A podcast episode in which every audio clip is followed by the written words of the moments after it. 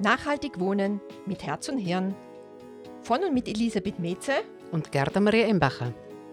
Zwei Tirolerinnen, denen Bewohner und Bewohnerinnen und ihr Leben sehr am Herzen liegen.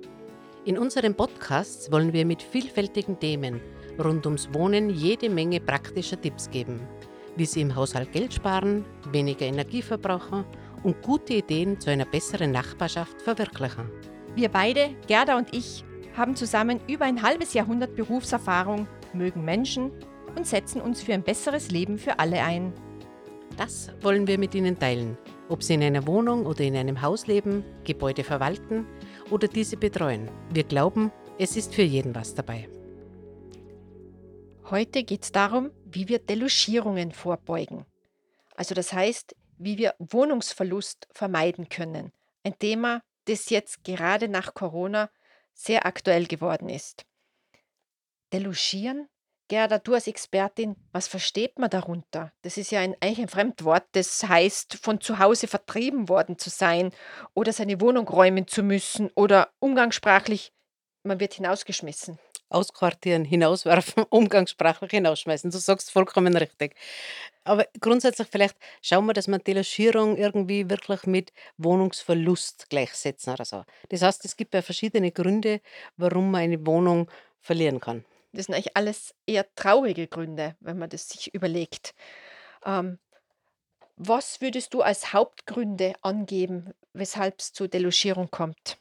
Es ist nach wie vor der Mietzinsrückstand. Das heißt also, die geschuldete Miete an den Vermieter ist nach wie vor der Hauptgrund, warum also wirklich ähm, eine Räumungsklage eingereicht wird und einfach dieser Delogierungsprozess in Gang gebracht wird. Das heißt, wenn ich im April und im Mai und jetzt auch im Juni meine Miete nicht mehr gezahlt habe, dann kann es passieren? Ganz genau. Dazwischen wirst du vermutlich eine Mahnung erhalten haben oder vielleicht auch schon zwei. Und dann wird der Vermieter, meistens ist es dann die Hausverwaltung, die das in die Hände nimmt, einen Rechtsanwalt beauftragen, der eine Räumungsklage bei Gericht einbringt. Das heißt, es läuft über das Gericht, weil Das ich meine Miete nicht zahlen kann. Ganz genau, das läuft übers Gericht. Wenn man mal kurzfristig nicht zahlen kann oder so, dann ist einfach immer ganz ein heißer Tipp, dass man den Kontakt mit dem Vermieter oder mit der Hausverwaltung sucht und einfach auch eine Ratenvereinbarung nachfragt, dass man das einfach genehmigt bekommt. Das heißt zum Beispiel, ich habe gerade meinen Job verloren, ähm, habe jetzt nur mehr vielleicht die Hälfte meines Einkommens oder meines normalen Einkommens zur Verfügung, schaffe es gerade noch Essen zu zahlen, ähm, Benzin zu zahlen, aber die Miete, das, das ist ausständig dann gehe ich sofort zu meiner Hausverwaltung. Ganz genau. Das ist einer der ganz wichtigsten Tipps, bitte. Das muss jetzt nicht einmal ein Wohnungsverlust sein. Das kann ja genauso gerade eine kaputte Waschmaschine sein, die also wirklich das Haushaltsbudget eines Monats vollkommen durcheinander bringt. Aber dann den Kontakt suchen, dass man wirklich eine Ratenvereinbarung treffen kann, wenn man da das Einvernehmen herstellen kann, dann ist im Grunde einfach solche Dinge, kann man dann wirklich hintanhalten. Also eine Ratenvereinbarung bedeutet, dass ich die Miete, die ich die letzten Monate nicht zahlen konnte, in stückweise in kleinen Portionen nachzahle. Ganz genau. Mhm. Okay, jetzt legen wir beim Mietrückstand als einem der wichtigsten äh, Probleme bei, oder Gründe für Delogierung. Was für andere Gründe würdest du da noch äh, nennen? Ähm, zum Beispiel das unleidliche Verhalten. Was ist unleidliches Verhalten? Ja, ist ein komischer Ausdruck, aber subsumiert eigentlich oder fasst zusammen, dass im Grunde einfach, dass man sie gegenüber anderen Bewohnern oder auch vielleicht gegenüber dem Vermieter oder der Hausverwaltung einfach nicht ordentlich verhält. Heißt es zum Beispiel, wenn ich äh, jede Nacht ab 12 Uhr meine Tuba blase? Das könnte das zum Beispiel heißen. Genauso war, es kann einmal sein, dass einfach jemand tätlich wird oder so, einfach jemanden angreift, zum Beispiel in, ähm, in seiner Wut im Stiegenhaus und so weiter. Also das sind alles so Dinge, die einfach subsumiert werden unter unleidliches Verhalten. Ähm, und wie heißt, und wenn man zum Beispiel im Stiegenhaus immer jede Menge Gegenstände hinräumt und die nicht wegtut und, und, und bewusst, also eine Messeperson im Prinzip ist, die sich aber bereits aus der Wohnung heraus bewegt. Ja, da würde man dann vielleicht eher schon sagen, dass man einfach anderweitig Hilfe anbietet Mhm. oder so. Aber im Grunde natürlich verwendet man die Wohnung dann nicht zweckgemäß, Mhm. das ist auch ganz klar. Mhm. Da ist aber auch schon der nächste Grund, dass man einfach im Grunde sagt, vertragswidriges Ver äh, Verhalten oder vertragswidriges Nutzen einer Wohnung. Weil wenn man eine Wohnung nutzt, dann geht man davon aus, zu Wohnzwecken. Wenn ich da drüben da drinnen in einer 42 Quadratmeter Wohnung mit 7 Hunden, 5 Katzen und 12 Hasen wohne, Dann habe ich ein Tierheim. dann hast du dir ganz genau ein Tierasyl. Na, Spaß beiseite. Das sind auch Dinge, die äh, es gibt natürlich hin und wieder sind's auch ältere Personen, die einfach einige Haustiere um sich scharen oder so, aber dann einfach auch nicht mehr in der Lage sind, wirklich so sauber zu machen, dass das Ganze in Ordnung ist. Das heißt, wenn der Tierkot schon zum Stinken anfängt, dass die Nachbarn damit, äh, belastet werden. Ganz genau. Das ist ganz oft einfach auch ein Hinweis, der einfach dann kommt, dass die Nachbarn sagen, dass einfach wirklich eine geruchstechnische Belästigung ist. Das muss aber gar nicht von Tieren sein. Das kann genauso auch, wie du jetzt das gesagt hast, einfach eher dieses Unaufgeräumte und einfach eher dieses Messi-Wesen oder so auch. Oder ich mache eine Kaffeerösterei in meiner Wohnung. Das hat ja auch ich meine, Kaffee riecht zwar gut, aber, ähm, eine Kaffeerösterei Rösterei in einer Wohnung ist ja auch ein Zweck fremde Entfremdet. ja, Mhm. Ze zweckfremde Nutzung und das hat in einer Mietwohnung nichts zu tun. Ganz genau. Einfach, wenn da überwiegendes Gewerbe oder so wäre oder vielleicht auch noch unter Anführungszeichen verbotenes Gewerbe oder so, das wären alles Gründe, dass man einfach eine Wohnung verlieren kann. Und wie schaut's aus, wenn ich meine Wohnung mit Airbnb weitervermiete an Touristen? Ja, das ist in den letzten Jahren immer mehr geworden. Da bitte einfach Achtung, gerade Wohnungen, die einfach von Gemeinden und Städten zugewiesen werden, die haben im Mietvertrag ganz klar drinnen einfach ein Untermietverbot und das subsumiert natürlich auch das Airbnb. Das heißt also, Das soll darunter fällt also darunter fällt ja? es, ganz genau. Mhm. Das heißt, ich darf es nicht als Ferienwohnung an irgendjemanden äh, vermieten über Airbnb. Und das kann ein Grund sein, dass man delogiert wird. Ganz genau. Oder auch Nichtbewohnung der Wohnung. Ähm, das heißt, wenn die Wohnung einfach leer steht, Mhm. weil man woanders wohnt, ist das ist das ist das wie wird das kontrolliert? Wie wird das kontrolliert, ist eher schwierig. Das werden wir auch meistens von Nachbarn erfahren. Und grundsätzlich ist einfach der Gedanke dahinter, auch bitte bei Wohnungen wieder geförderte Wohnungen, die einfach über Stadt und Land vergeben werden, Stadt oder Gemeinde vergeben werden, dass man ganz klar sagen muss, mit diesem Nichtbewohnen würden wir eine Wohnung anderen Menschen entziehen. Und deshalb ist einfach wichtig, dass wirklich also da der Hauptmittelpunkt des Lebens ist und einfach nicht, dass man, was ich, gerade drei Monate im Jahr da ist und das über die Winterzeit, wenn man vielleicht in Innsbruck fein Skifahren kann. Das heißt, es würde dann auch den Wohnungsdruck, äh, reduzieren. Wir wir bauen und bauen und bauen und eigentlich haben wir es vielleicht gar nicht so intensiv notwendig, wenn nicht andere Wohnungen leer stehen würden. Genau. Da sind wir aber sicher jetzt einfach dann auch bei Eigentumswohnungen, bei Anlegerwohnungen und so. Mhm. Da. Wie läuft jetzt so ein Delogierungsprozess oder ein Räumungsklage, so eine wie wie läuft denn das ab?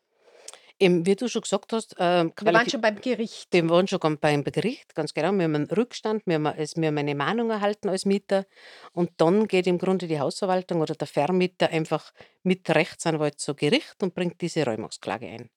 Das wird dann geprüft und dann kommt es einfach zu einer Tagsatzung. Was ist eine Tagsatzung? Da bekommt dann der betroffene Mieter eine Einladung, wo es der Termin drinnen steht, wo also über diese Sache vor Gericht gesprochen wird. Und da muss man hinkommen.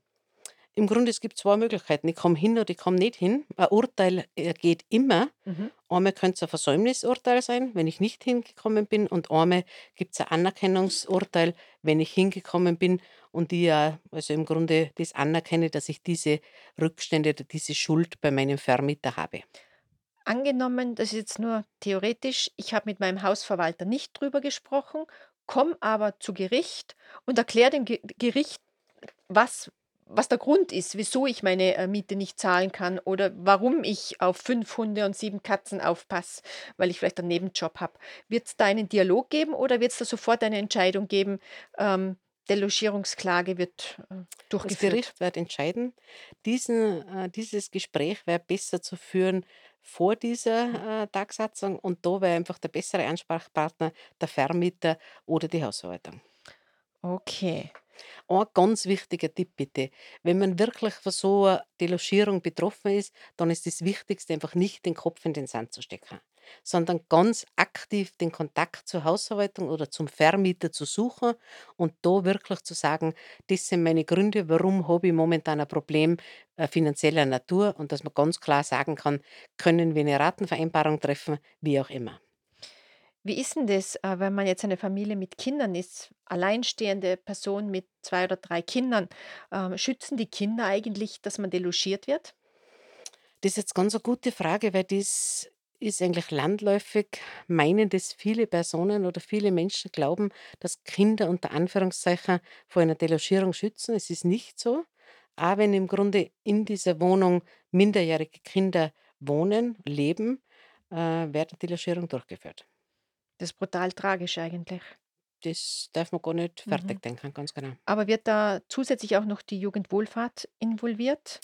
Da gibt's unterschiedliche Mhm. Herangehensweisen, je nach Vermieter oder je nach Mhm. Hausverwaltung.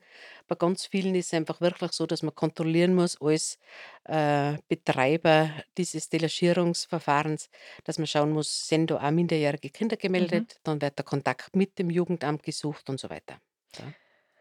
Angenommen, ich habe so eine Delogierungsklage bekommen und dann schaffe ich's aber trotzdem, zum Beispiel einen Job wieder zu finden und die, äh, Mieten zu begleichen. Mhm. Ähm, droht mir jetzt immer noch, dass ich, äh, die Wohnung verlassen muss?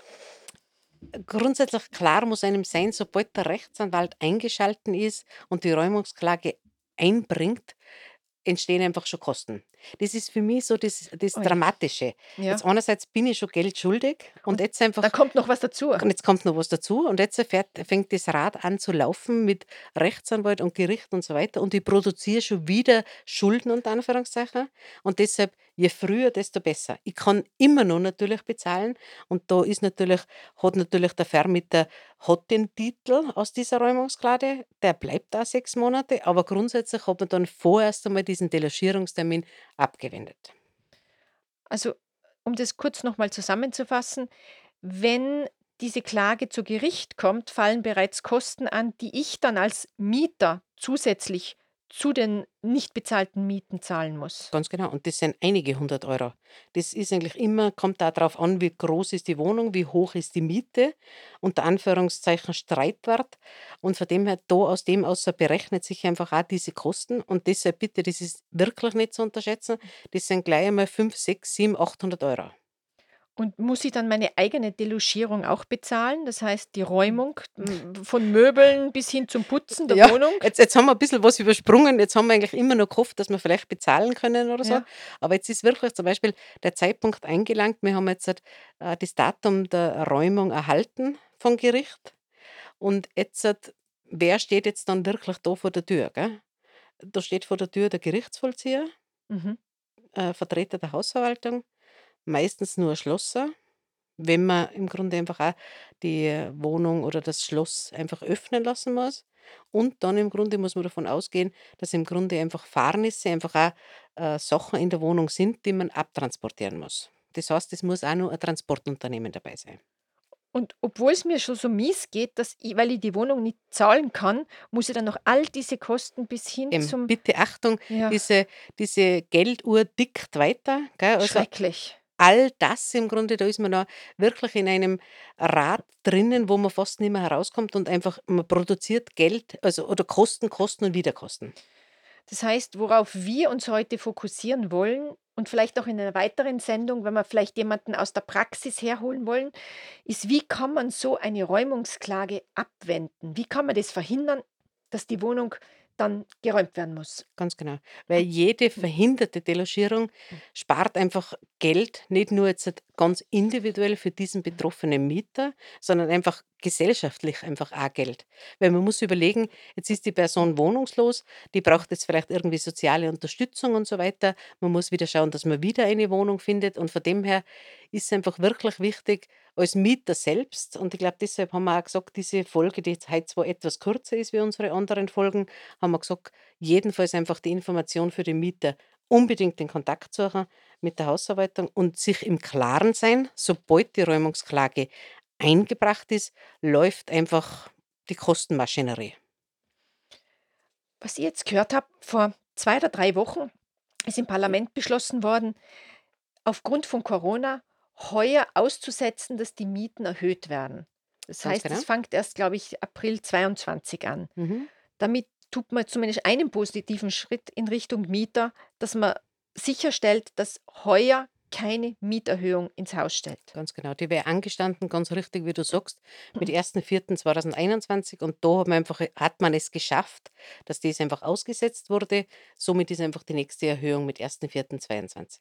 Grundsätzlich, glaube ich, hat man da schon geschaut, dass man einfach rundherum eine Umgebung schafft, die einfach kostenmäßig wirklich, äh, es möglich macht, doch weiter zu wohnen. Jetzt nochmal zurückzukommen auf dieses ähm, Verhindern des Wohnungsverlusts. Es gibt sowas, das heißt Wohnungssicherung.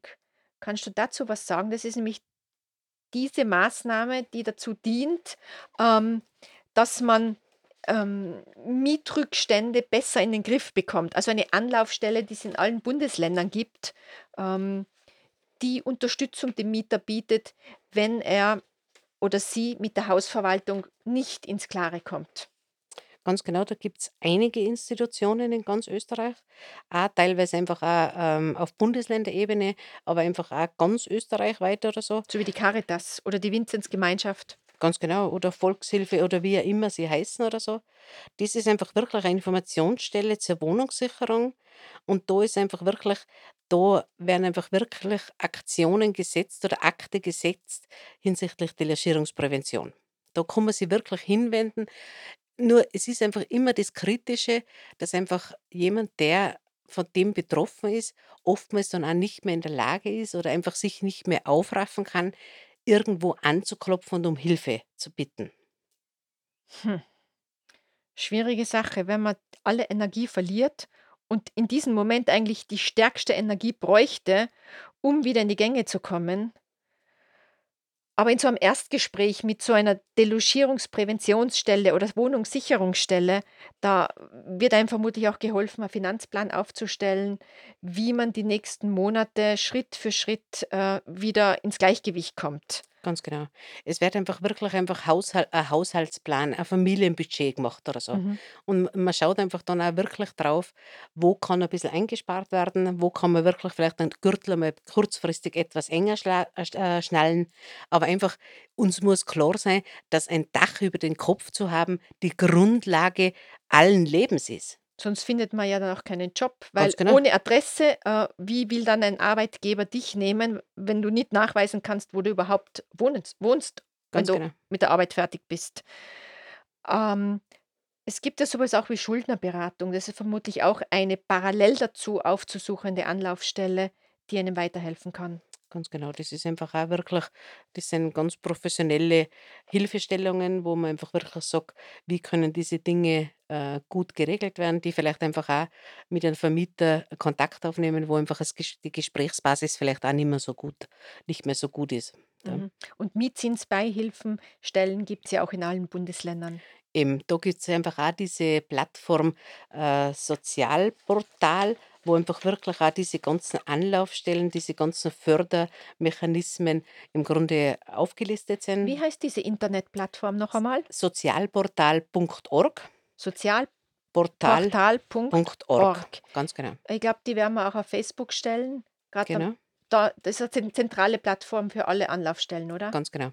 Da Ja, und bei so, einem, bei so einer Wohnungssicherungsstelle, da wird ja auch die gesamte Familiensituation angeschaut. Krankheiten, äh, die einen vielleicht äh, unfähig machen zu arbeiten, Familiensituation, wie du schon gesagt hast, mit Kindern und so.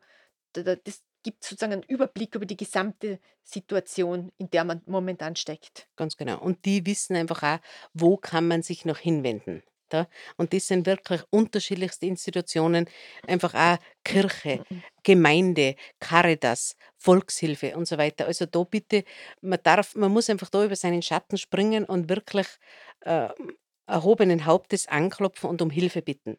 Wenn man um Hilfe bittet, ich glaube, dann ist einfach schon ganz eine, eine wichtige Hürde genommen beim, beim Faktor Wohnungsverlust, dass man einfach wirklich sagt, ich brauche jetzt Hilfe. In Österreich haben wir natürlich das Problem, wie in einigen Ländern Europa, wir haben eigentlich sehr viele Anlaufstellen. Dass man eigentlich den Überblick verliert, wo man sich hinwenden kann. Also ich, ich muss zugeben, ich habe zwölf Jahre in Norwegen gelebt und da gibt es eine Organisation, die heißt NAF, das ist eine staatliche Organisation und das ist die Anlaufstelle für alles, was Soziales ist. Ob du einen als Obdachloser zum Beispiel einen zweiten Hund haben möchtest, ob du als Alleinerzieherin kein Geld für ein Mountainbike hast, ob du einen neuen Job brauchst, ob du eine Gesundheitsbehandlung brauchst, du gehst immer zu NAF. Ist aber in Norwegen. Das ist sehr, sehr effizient geregelt. In Österreich sind wir nicht so weit, aber trotzdem fangen Sie bei irgendeiner Anlaufstelle an. Die helfen Ihnen weiter. Die sind ja mit untereinander auch sehr, sehr gut vernetzt. Ganz genau.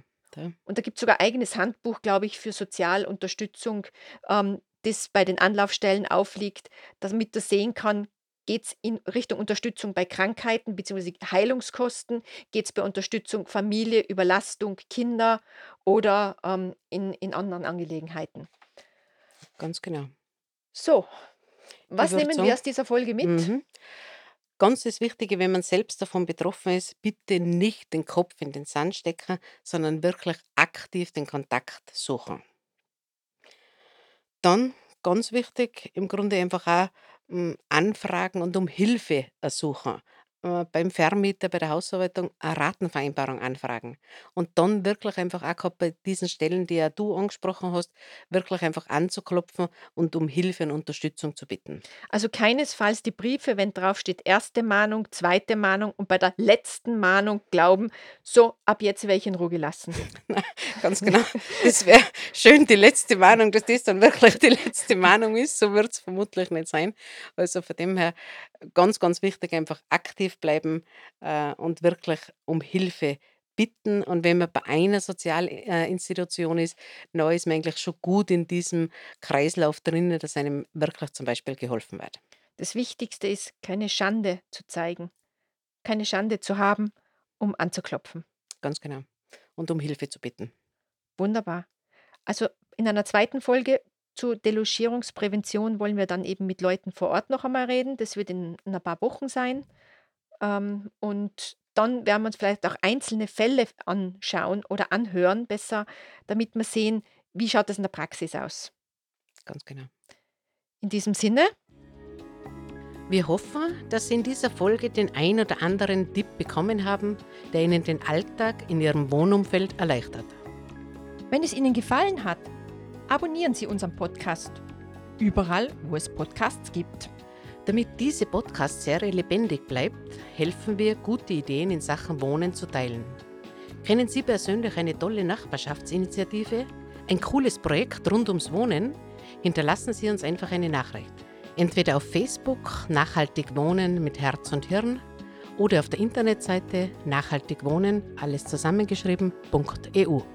also nachhaltigwohnen.eu. Alle 14 Tage gibt es eine neue Ausgabe aus den Bereichen Hausverwaltung, Energiesparen, Grünraum, Nachbarschaft, Mobilität und Freizeit. In diesem Sinne auf gute Nachbarschaft, die Herz und Hirn miteinander vereint. Bis zum nächsten Mal, eure Elisabeth. Und Gerda.